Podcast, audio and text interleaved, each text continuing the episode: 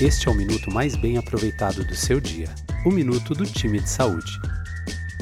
Olá, eu sou a Bruna Mariel e hoje vim conversar com vocês sobre o luto. Diferentes estudos demonstram que a pandemia de Covid-19 também atingiu o luto das famílias.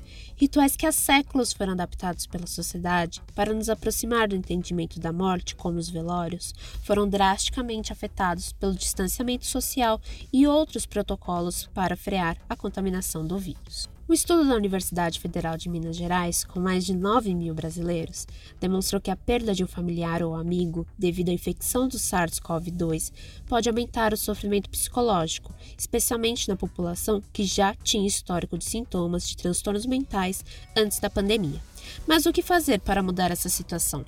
É importante esclarecer que não há fórmula certa ou tempo ideal para o luto. A literatura demonstra que as diferenças interculturais de sexo, religião, status e circunstâncias da pessoa que morreu influenciam na manifestação do luto, que pode começar antes mesmo da partida e durar um ano ou até mesmo a vida inteira. De acordo com o modelo dual, protocolo renomado de enfrentamento de luto, é necessário viver a oscilação de sentimentos em todos os seus estágios, desde a negação raiva até os momentos de tristeza profunda, mas sempre lembrando que estes sentimentos transformarão a dor em compreensão e reconstrução de um vínculo afetivo com quem partiu. Mas fique atento.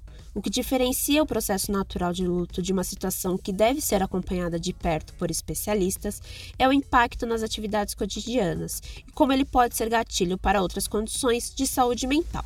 Se você sentir que está nessa situação, consulte o um profissional de saúde.